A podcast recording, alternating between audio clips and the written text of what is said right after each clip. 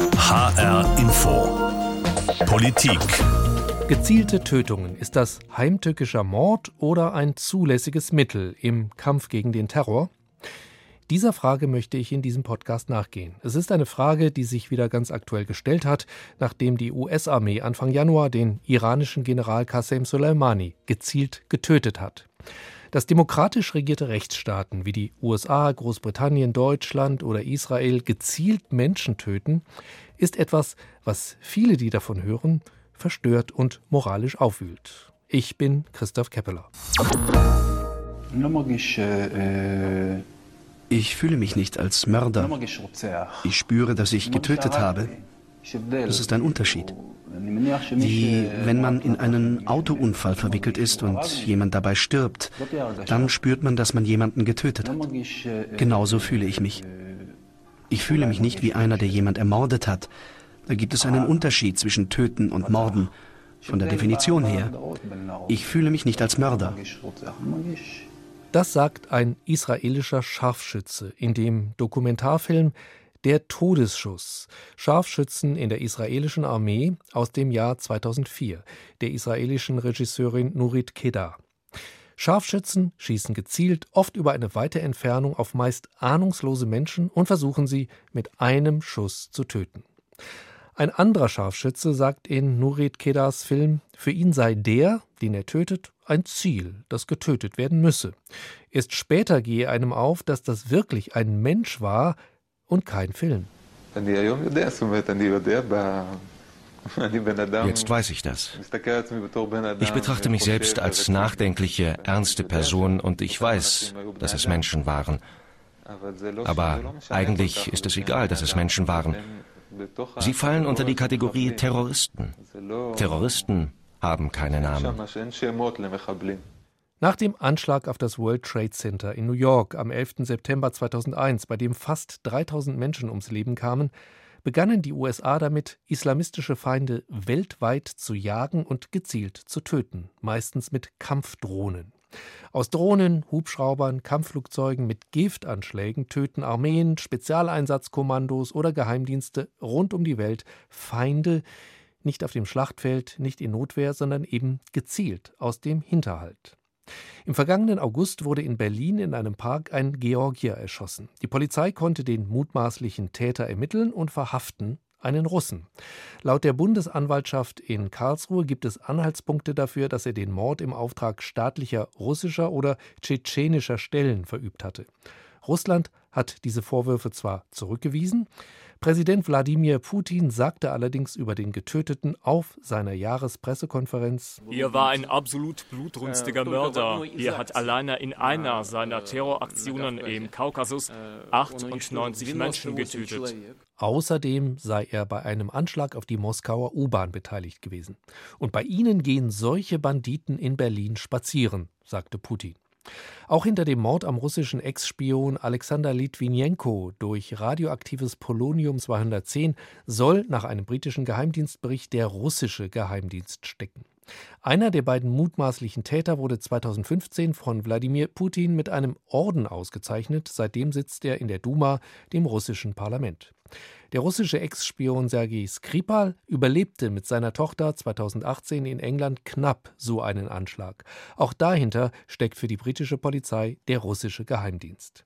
Seit 2006 gibt es in Russland ein Gesetz, das erlaubt es dem Präsidenten, Operationen anzuordnen, bei denen mutmaßliche Terroristen auch außerhalb der russischen Staatsgrenze getötet werden. Völlig überraschend, ohne Gerichtsurteil einen Terroristen zu liquidieren, wie das dann oft heißt, das ist nicht durch das Völkerrecht gedeckt, sagt Professor Stefan Kadelbach, Professor für öffentliches Recht, Europarecht und Völkerrecht an der Universität Frankfurt. Auch der schlimmste Verbrecher hat Recht auf ein faires Verfahren und äh, das kann man nicht durch eine Exekutivmaßnahme ersetzen. Am 3. Januar vor wenigen Wochen hat die US-Luftwaffe mit einer Drohne den iranischen General Qasem Soleimani gezielt getötet. In Bagdad, der Hauptstadt des Irak dessen Regierung von dem, was da mehreren Menschen den Tod brachte, nichts wusste. Den Befehl dazu hatte US-Präsident Donald Trump gegeben. Zwei Wochen später erzählte er bei einem Abendessen mit Wahlkampfspendern auf seinem Anwesen Mar-el-Lago in Florida, wie er diese Tötung live miterlebte, weil er während des Angriffs vom US-Militär aktuell informiert wurde.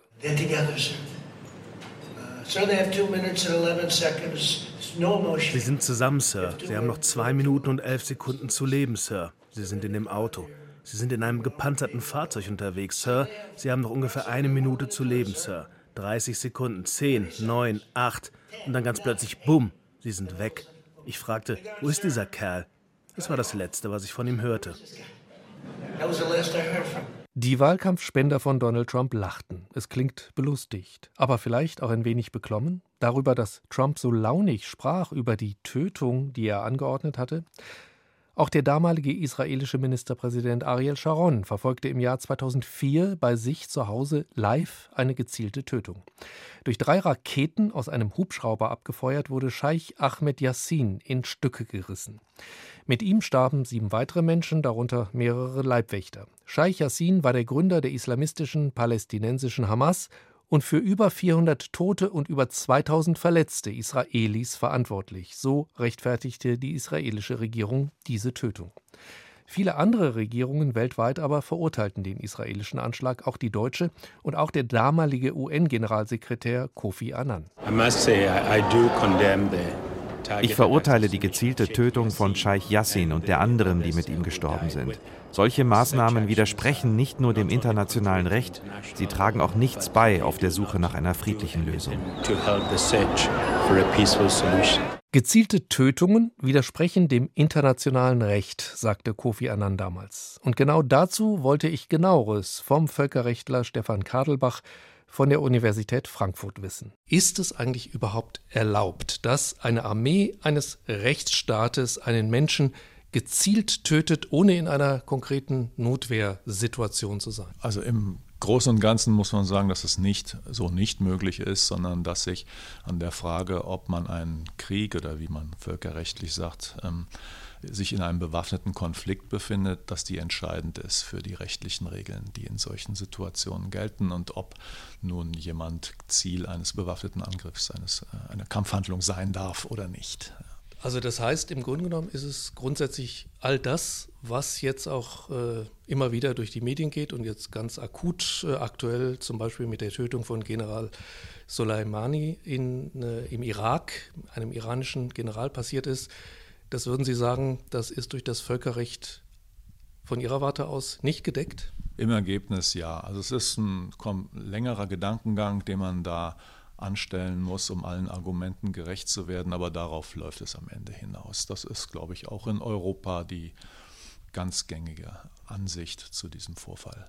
Es gibt ja seit einigen Jahren, das ist ja nicht die einzige gezielte Tötung äh, in den letzten Jahren, äh, es gibt Staaten, die jetzt von uns nicht als Unrechtsstaaten äh, eingeordnet werden. Da wäre es ja nochmal eine ganz andere Frage. Die tun das dann eben einfach. Aber die USA töten ja seit vielen Jahren, seit 2002 regelhaft Terror des Terrors Verdächtige, vor allen Dingen Islamisten im Jemen und äh, in Syrien und im Irak und in Somalia äh, regelhaft gezielte Menschen, meistens äh, durch Drohnen. Die Israelis machen das auch schon sehr, sehr lange, dass sie ganz bewusst und auch relativ routiniert Menschen töten. Die Russen machen das. Da wäre schon die Frage nach dem, ob das ein vergleichbarer Rechtsstaat wäre.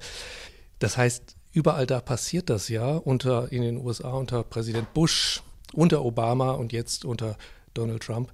Das heißt, die verhalten sich da völkerrechtswidrig? Man muss jedes Mal die Situation, die in dem Land herrscht, beurteilen und die Frage entscheiden, ob sich die USA in einem bewaffneten Konflikt befinden. Die Amerikaner sehen das ganz prinzipiell so. Seit 2001, den Anschlägen auf das World Trade Center, ähm, befindet man sich dort nach dortiger Regierungsansicht in einem im Grunde Dauerkonflikt im Krieg gegen den Terror.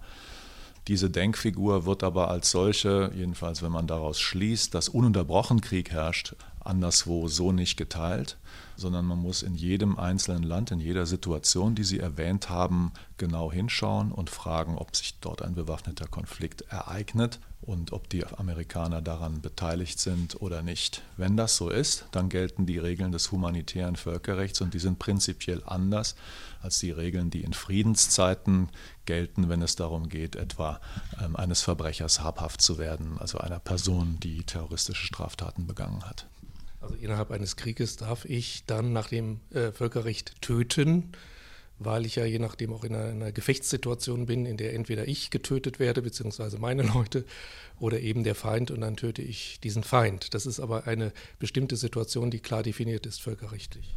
Also klar definiert ist sie nun wieder nicht, aber, aber es gibt Kriterien dafür wie man beurteilt, ob ein bewaffneter Konflikt vorliegt. Da gehört eine gewisse Gewaltschwelle dazu. Es muss sich also äh, nicht nur um vereinzelten Einsatz von Schusswaffen handeln, sondern es muss eine äh, ja, systematische Anwendung von Gewalt vorliegen. Es muss ähm, eine Art organisierte, äh, organisiertes Vorgehen geben, in dem die Konfliktparteien gegeneinander kämpfen.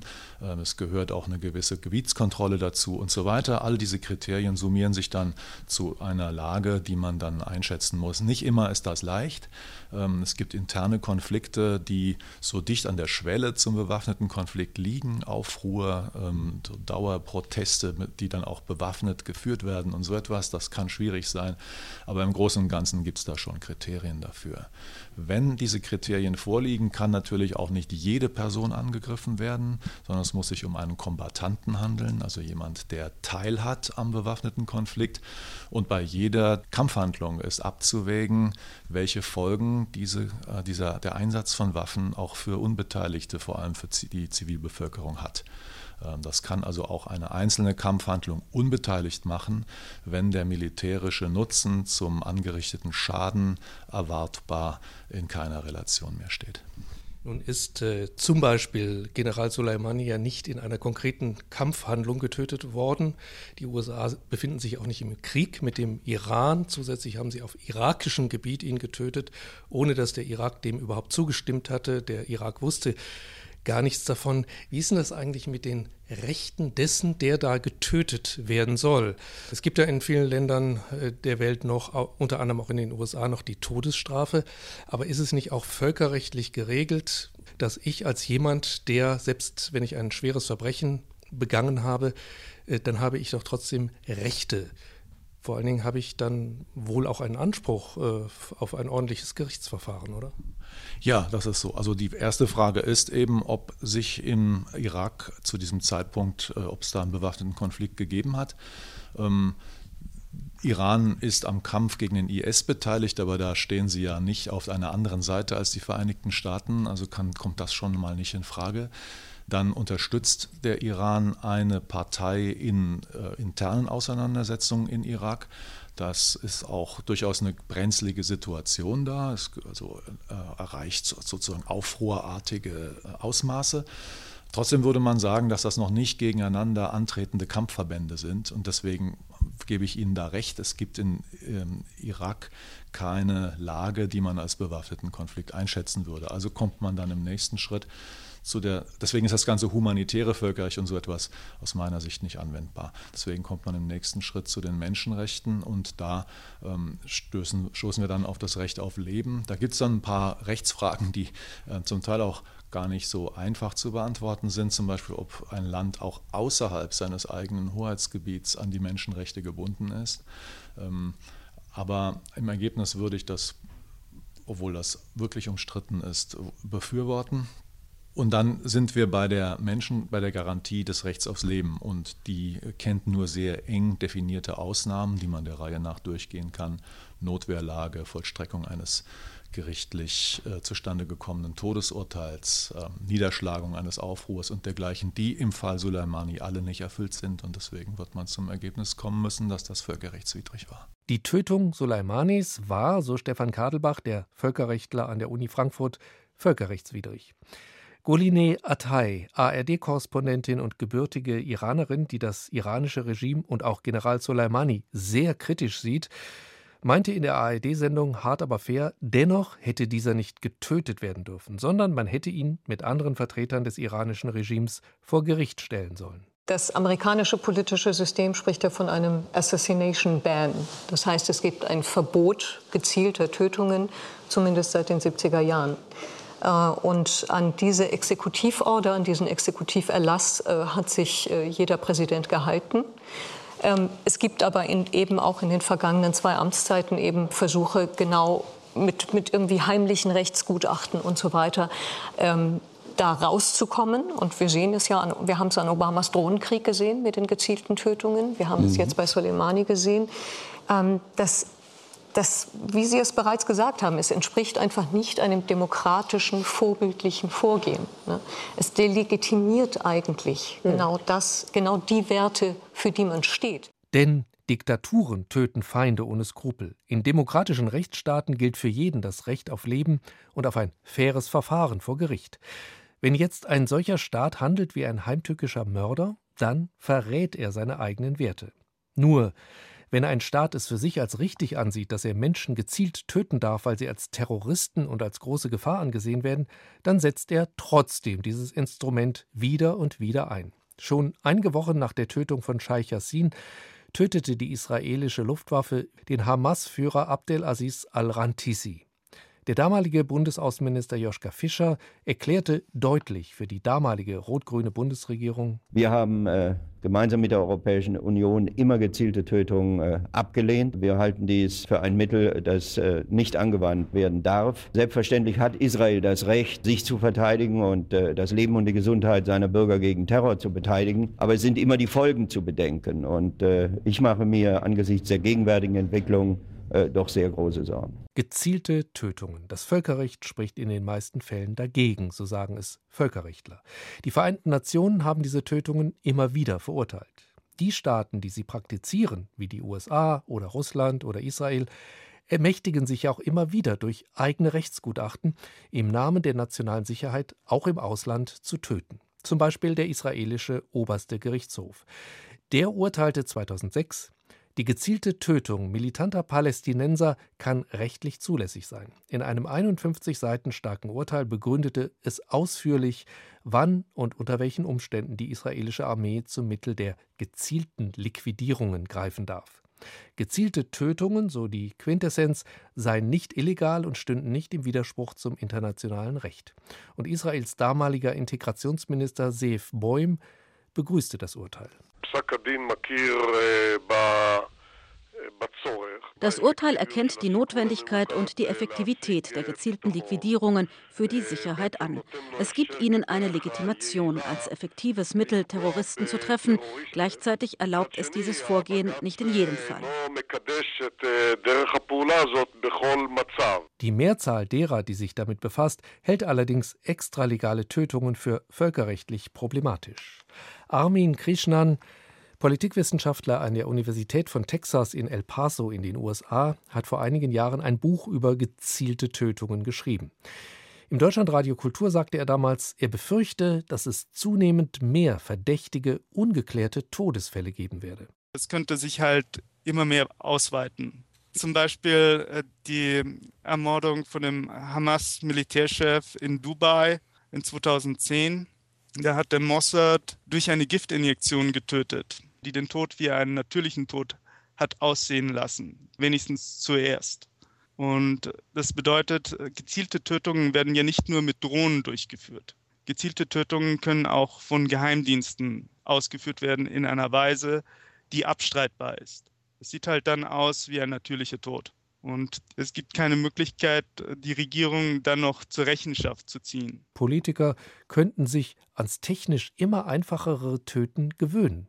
Auch eine Vorstellung, die einen beunruhigen könnte. Und neben dem Völkerrecht, was ist eigentlich mit der Moral? Du sollst nicht töten, lautet das fünfte der zehn Gebote in der Bibel. Aber als 2011 ein US-amerikanisches Spezialkommando den Al-Qaida-Chef Osama bin Laden in Pakistan getötet hatte, sagte die deutsche Kanzlerin Angela Merkel dazu. Ich bin heute erst einmal hier, um zu sagen, ich freue mich darüber, dass es gelungen ist, Bin Laden zu töten. Und ich glaube, dass es vor allen Dingen auch für die Menschen in Amerika, aber auch für uns in Deutschland doch eine Nachricht ist, dass einer der Köpfe des internationalen Terrorismus, der so vielen Menschen auch schon das Leben gekostet hat, gefasst, also getötet wurde und damit auch nicht mehr weiter tätig sein kann. Angela Merkel freute sich, dass ein Mensch getötet worden war. Ein Mensch, dessen Terrorgruppe Al-Qaida tausende Menschen auf dem Gewissen hatte. Ein Terrorführer. Diese Freude, man kann sie auch verstehen. Wer wird nach dem Tod eines Terrorführers, durch dessen Tun Tausende von Menschen ermordet worden sind, groß um ihn trauern? Andererseits aber lässt es wohl viele einfach frösteln, dass Menschen ohne Gerichtsurteil, ohne Verteidigungsmöglichkeit, ohne um Gnade bitten zu können, einfach getötet werden, als sei dies ohne weiteres ethisch zu rechtfertigen. Und auch die Freude Angela Merkels über die Tötung von Osama bin Laden befremdete damals viele. In einer Studie der Stiftung Wissenschaft und Politik in Berlin über gezielte Tötungen heißt es Institutionalisiertes, gezieltes Töten ohne jegliche Transparenz und Rechenschaftspflicht weckt vielfach moralisches Unbehagen, denn es läuft dem Selbstverständnis liberaler Demokratien zuwider. Ist es moralisch, dass eine demokratisch gewählte Regierung jemand extralegal, also außerhalb des Gesetzes, tötet? und dabei sogar oft den Tod vieler weiterer Unbeteiligter, oft auch von Kindern, einfach so in Kauf nimmt? Das habe ich den katholischen Moraltheologen Christoph Mandri von der Universität Frankfurt gefragt. Zunächst mal ist die christliche Theologie ja sehr stark mit dem äh, biblischen Tötungsverbot verbunden und geht zentral von der Würde jedes einzelnen Menschen aus. Und das sind die Grundsätze, denen sich auch jegliche politische Entscheidung unterordnen muss. Von daher wären sehr hohe Anforderungen zunächst einmal überhaupt zu stellen, unter welchen Umständen überhaupt Menschen in welchen Situationen auch immer getötet werden dürften. Und letztlich kann man sich eigentlich nur so etwas vorstellen, dass die Tötung eines Menschen unumgänglich sein müsste, um das Leben anderer Menschen zu schützen oder zu bewahren und damit sozusagen sowas wie die unumgängliche Auflösung eines Dilemmas darstellt. Jetzt hat die US-Luftwaffe in Bagdad im Irak einen iranischen General, General Qasem Soleimani, gezielt getötet. Wäre das nach den Kriterien, die Sie jetzt gerade genannt haben, eine zulässige Tötung gewesen aus Ihrer Sicht? Es ist ja die Frage, was eigentlich die Konfliktsituation gewesen ist. Und die Begründung war ja, dass der General Anschläge auf amerikanische Einrichtungen, also auch auf amerikanische Staatsbürger, geplant hätte und dass es im Prinzip so etwas wie eine vorgezogene Notwehr darstellen würde, ihn sozusagen aus dem Weg zu räumen. Und nach christlicher Tradition ist es grundsätzlich denkbar, dass man zum Schutz von unschuldigen Übeltäter, also Rechtsbrecher letztlich, auch mit äußersten Mitteln davon abhalten kann, die, sagen, ihr Unrecht, die Tötung anderer zu verüben. Jetzt ist natürlich schon die Frage, inwiefern es empirisch zutrifft, dass der General unmittelbar Anschläge auf Amerikaner vorbereitet hat oder auch auf andere Menschen. Die Staatsbürgerschaft spielte aus christlicher Sicht eigentlich nicht die entscheidende Rolle. Und es außerdem kein anderes Mittel gegeben hätte, ihn davon abzuhalten. Und bei letzterem könnte man ja schon denken, dass es militärisch, politisch andere Möglichkeiten gegeben hätte, die Betroffenen zu schützen, zumal äh, ja die Behauptung ist, dass man von unmittelbaren Anschlägen gewusst hat, also musste man auch gewusst haben, um welche Ziele es geht und welche Menschen geschützt werden müssen. Ein großes Thema in der christlichen Ethik ist außerdem, wer hat eigentlich das Recht dazu, eine solche Schutzhandlung vorzunehmen, zumal die Idee ja eigentlich ist, es ist die Wahrnehmung des Lebensrechtes von Menschen, die bedroht werden, die hier durch diese Schutzmaßnahme verteidigt wird. Also muss es eine Instanz geben, die damit legitimerweise beauftragt ist. Und normalerweise denken wir sowas ja im staatlichen Rahmen und gehen von einem Gewaltmonopol aus und Menschen, die jetzt da anfangen, Gewalt gegenüber ihren Mitbürgern oder Mitmenschen auszuüben, haben sich illegitimerweise dieses Gewaltmonopol durchbrochen und müssen von der sozusagen Rechtsträger, vom Rechtsträgersubjekt, also dem Staat, der Polizei in unserem Fall, davon abgehalten werden. Und in äußersten Notfall und wenn keine anderen Mittel bestehen, dürfen sie dann auch äh, getötet werden. Jetzt ist natürlich nicht genau zu sehen, wo im internationalen Bereich diese Rechtsinstitution sein sollte, die auch ein solches global geltendes Recht wiederherstellen würde. Man kann schon davon ausgehen, dass sozusagen global und international es anerkennt ist, dass jeder Mensch ein Recht auf Leben hat und insofern gibt es sowas wie eine solche Rechtsordnung. Aber es gibt eigentlich niemanden, der berechtigt ist, eine solche Polizeiaktion durchzuführen im internationalen Maßstab. Und jetzt kommen wir sozusagen das große Problem hinein, wo sozusagen das Lebensrecht von Menschen letztlich zum Gegenstand politischer Machtkalküle wird. Ja, und das ist natürlich ganz klar ein Problem. Damit wird die Legitimität von solchen Handlungen äh, schon sehr stark in Frage gestellt. Soweit Professor Christoph Mandri. Wirkt es nicht auch sehr befremdlich, wie sich zum Beispiel Donald Trump damit schmückt, dass Feinde, Terroristen umgebracht worden sind? In seiner Rede vor seinen Wahlkampfunterstützern sagte er auch, berichten US-Medien, dass der getötete iranische General Soleimani vor dem Anschlag schlechte Dinge über unser Land, also die USA, gesagt habe.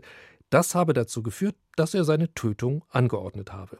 How much of this shit do we have to listen to? soll Trump dabei auch gesagt haben. Auf Deutsch, wie viel von dieser Scheiße müssen wir uns noch anhören?